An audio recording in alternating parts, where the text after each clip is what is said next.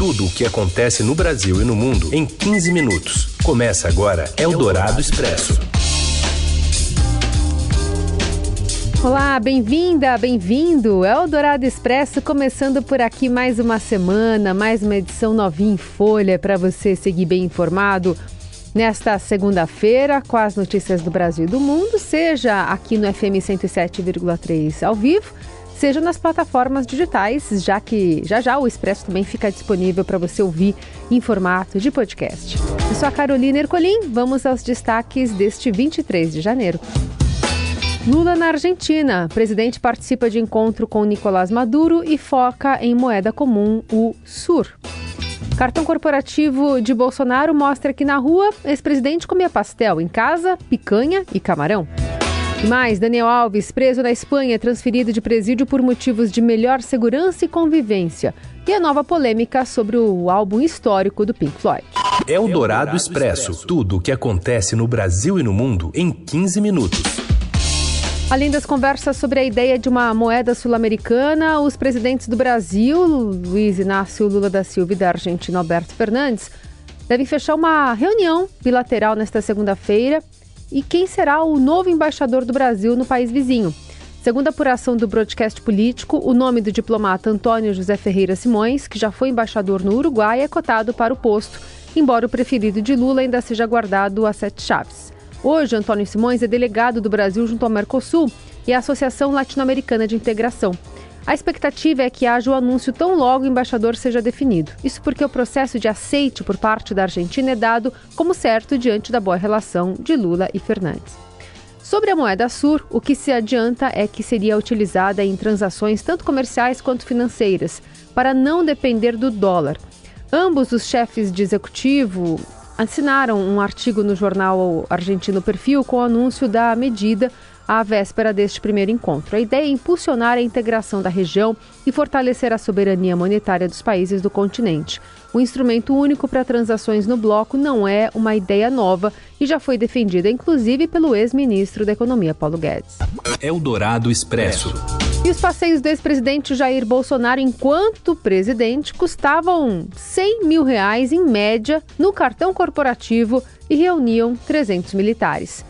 Vamos à capital federal com a Kátia Brimbati. Pela primeira vez estão vindo a público as notas fiscais do cartão corporativo da Presidência da República. Esse assunto foi tratado sob sigilo durante um tempo.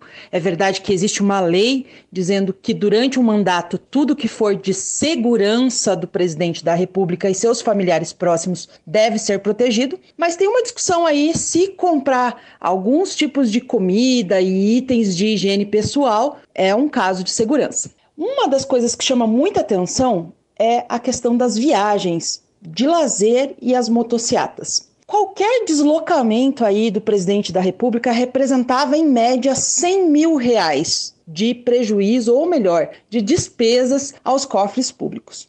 Na verdade, tinha toda uma equipe que o acompanhava, que era hospedada, alimentada, tinha as grades de segurança, todo um aparato que é necessário para um deslocamento de presidente da República e também um gasto com a equipe local. Em várias das cidades em que o Bolsonaro esteve para participar de motociatas, foram mobilizados mais de 300 militares, entre pessoas do Exército, da tropa de choque, da Polícia Militar, em vários turnos, e essas pessoas, obviamente, estavam trabalhando e eram alimentadas. E é por isso que aparecem aí notas fiscais na faixa de 9 mil reais porque cada lanchinho custava 30 e 300 pessoas multiplicado por 30 dá 9 mil reais. Eldorado Expresso. Obrigada, Kátia. Dois domingos após atos golpistas, metade dos detidos já foi liberada da cadeia. Informações de Brasília também com André Borges. Boa tarde, André. Olá, Carol e ouvintes da Rádio Dourado. Olha só, a gente segue acompanhando as movimentações todas aqui em torno das prisões dos golpistas, né, que atuaram de alguma maneira nos atos de 8 de janeiro. Duas semanas depois, completaram-se ontem, né, no domingo de ontem, o cenário é o seguinte, Carol, foram 1.984 prisões, tá? quase duas mil prisões realizadas ali, ou envolvendo pessoas que estavam direto lá na Praça dos Três Poderes ou que estavam no acampamento em frente ao quartel-general do Exército aqui em Brasília. Dessas quase duas mil pessoas, 599, praticamente 600 pessoas, foram liberadas no segundo, terceiro dia por questões humanitárias. A polícia entendeu que não devia ficar com essas pessoas por causa de questões de saúde, ou eram muito idosos, ou eram mães que estavam com crianças. Elas foram, portanto, fichadas e foram libertadas, tá? As outras 355 pessoas aí desse pacote até a tarde de ontem saíram das prisões com o uso de tornozeleira eletrônica. Essas tornozeleiras foram instaladas por determinação, né, do ministro do Supremo Tribunal Federal, Alexandre de Moraes. Essas pessoas estão em casa e a tendência é que esse número cresça ainda mais nos próximos dias com novas decisões judiciais. Elas tiveram o passaporte delas tomados, elas não podem acessar redes sociais, enfim, algumas limitações que foram impostas e, claro, vão responder a processo. Obrigada, André. E o novo comandante marcou para amanhã uma reunião com o alto comando do Exército para passar as novas diretrizes aos 16 generais de quatro estrelas que compõem o grupo. O principal tema deve ser a investigação sobre leniência ou participação de militares da ativa nos atos golpistas do dia 8. E embora o novo comandante já exerça a função Desde a nomeação no Diário Oficial, no último sábado, a cerimônia de transferência de comando só deve acontecer em duas semanas, quando seu antecessor estiver recuperado de uma cirurgia de rotina. O ministro do Tribunal Superior Eleitoral, Benedito Gonçalves, deu cinco dias para que Jair Bolsonaro se explique sobre a publicação em redes sociais em que contesta o resultado das eleições de 22 e sobre os atos criminosos de 8 de janeiro. O questionamento se refere a um vídeo na conta do ex-presidente, depois apagado, em que um procurador do Mato Grosso do Sul nega que o presidente Lula tenha sido eleito, alegando que foi escolhido pelo Supremo e pelo TSE. Eldorado Expresso. Na economia, o mercado eleva a previsão do IPCA deste ano para 5,4%. Informações com a repórter do broadcast, Thaís Barcelos. Boa tarde. Boa tarde, Carol. O cenário para a inflação neste e nos próximos anos voltou a piorar no Boletim Focus após os questionamentos do presidente Luiz Inácio Lula da Silva à autonomia do Banco Central, ao nível de juros e à meta inflacionária. Divulgada nesta segunda-feira, 23, a projeção para o IPCA, que é o índice oficial de inflação do Brasil, de 2023 subiu de 5,39% para 5,48%. Para 2024, horizonte que fica cada vez mais relevante para a estratégia de convergência à inflação do BC, a projeção também avançou, de 3,70% para 3,84%. Atualmente, o foco da política monetária está nesses dois anos, 2023 e 2024.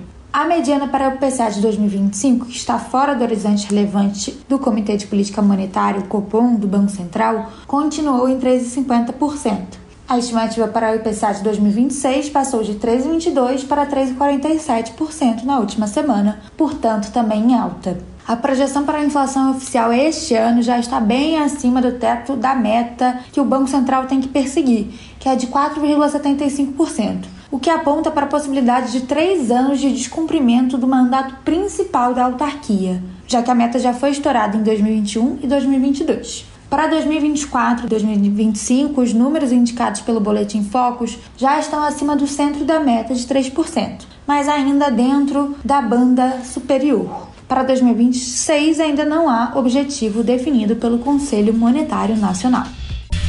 Você ouve Eldorado Expresso. A Associação Uriri anunciou a morte da mulher Yanomami fotografada em estado grave de desnutrição. Ela tinha 65 anos e era da comunidade Cataroa, onde há a presença de garimpeiros e dezenas de crianças doentes. Os Yanomamis têm sofrido com o garimpo ilegal e casos graves de desnutrição, verminose e malárias entre crianças e adultos nos últimos anos. A situação encontrada pelo governo neste fim de semana fez com que o Ministério da Saúde decretasse emergência de saúde pública na terra indígena ainda na sexta-feira. No local, desde segunda passada, um médico da Fiocruz chegou a dizer que o cenário atual é a pior situação de saúde e eh, humanitária que já viu. O presidente Lula, que esteve em Roraima no sábado para acompanhar os trabalhos das equipes, disse que vai acabar com o garimpo ilegal. Cerca de 40% dos Yanomamis foram diagnosticados com malária no ano passado, Durante o governo Bolsonaro, 570 crianças morreram, a maioria de doenças curáveis, como desnutrição e diarreia, e a chegada de profissionais de saúde foi bloqueada por garimpeiros na região nos últimos anos. O ministro da Justiça, Flávio Dino, afirmou que vai determinar a abertura de um inquérito policial para investigar os fortes indícios de crime de genocídio diante dos sofrimentos criminosos impostos aos Yanomami. Eldorado Expresso. O jornal El Periódico da Catalunha segue divulgando novas informações sobre o caso envolvendo Daniel Alves, detido em Barcelona por agressão sexual contra uma mulher.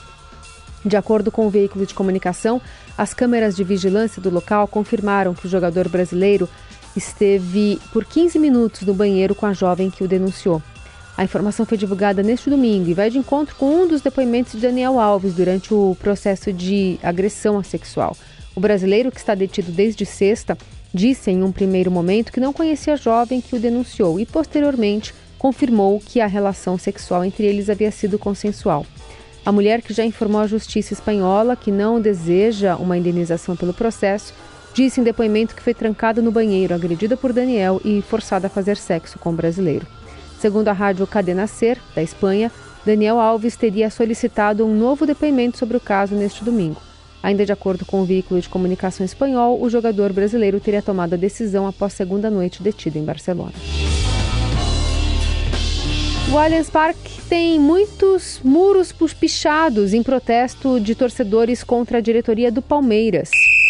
Marcos Antomil, boa tarde. Boa tarde, Carol, ouvintes da Rádio Eldorado. O empate de ontem sem gols no clássico entre Palmeiras e São Paulo resultou em protesto da torcida palmeirense após o jogo. Ainda no estádio, cantos contra a diretoria do Palmeiras, especialmente direcionados à presidente Leila Pereira, e também os muros do Allianz Parque foram pichados, com os seguintes dizeres: diretoria fraca, Leila cumpra suas promessas, acorda blogueirinha e queremos jogadores. O Palmeiras ainda não fez nenhuma contratação para a temporada de 2023, sendo que saíram Danilo, Gustavo Scarpa, Wesley e Jorge. O técnico Abel Ferreira quer jogadores prontos, não mais apostas. Ele quer jogador que chegue, vista a camisa e brigue diretamente pela titularidade da equipe do Palmeiras. O clube se movimenta já no mercado de transferências, querendo antecipar as contratações e foca principalmente em um primeiro volante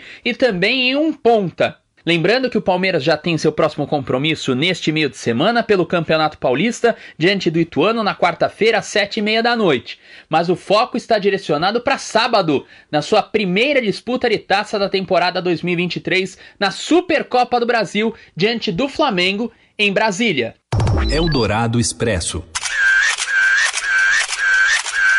Jovens desenterram a Cybershot e sentem um gostinho daquela era do Orkut, você lembra?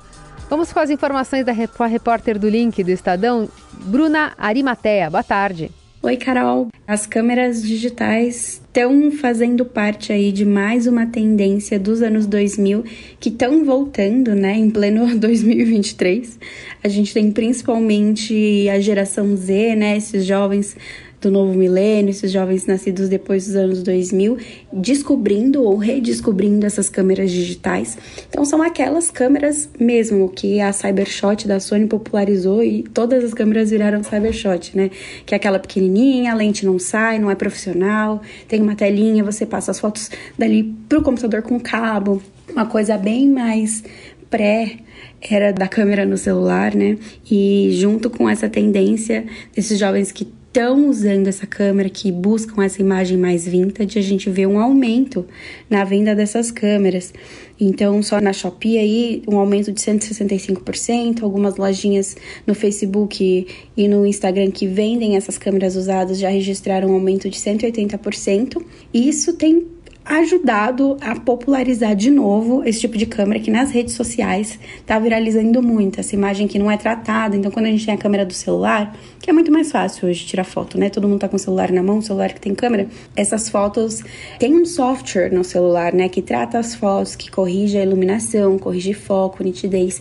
E essas câmeras, elas são um pouco mais entre muitas aspas, rudimentares, né? Elas não têm esse software, tá ali só a resolução da câmera e a lente da câmera, então elas ficam com esse aspecto um pouco mais granulado, uma cor menos nítida. E é justamente isso que tá fazendo a galera gostar muito, procurar muito e levar essas câmeras, às vezes até levar só as câmeras, não levarem o celular, levarem essas câmeras pro rolê. É uma tendência aí que se você não viu ainda alguém usando uma câmera digital, alguém de 15, 16, 17 anos, é provável que você encontre por aí alguém que esteja usando essas câmeras agora.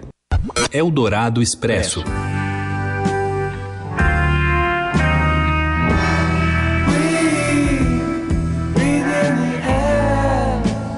Há pouco mais de um mês de completar 50 anos de lançamento, o clássico The Dark Side of the Moon, do Pink Floyd, está sendo alvo de uma polêmica.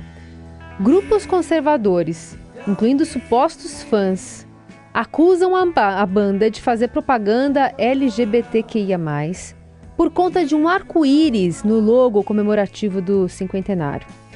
Acontece que a arte original da capa reproduz, sobre um fundo preto, o prisma de Newton, um objeto óptico que, com as gotas da chuva, quebra a luz branca, transformando as cores do arco-íris.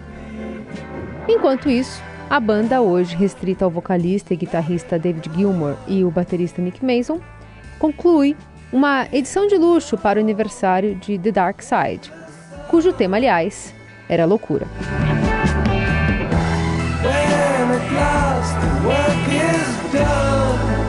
E é com Pink Floyd que encerramos o Eldorado Expresso, edição desta segunda-feira. Amanhã tem mais. Você segue bem informado nas plataformas digitais do Estadão. Até lá.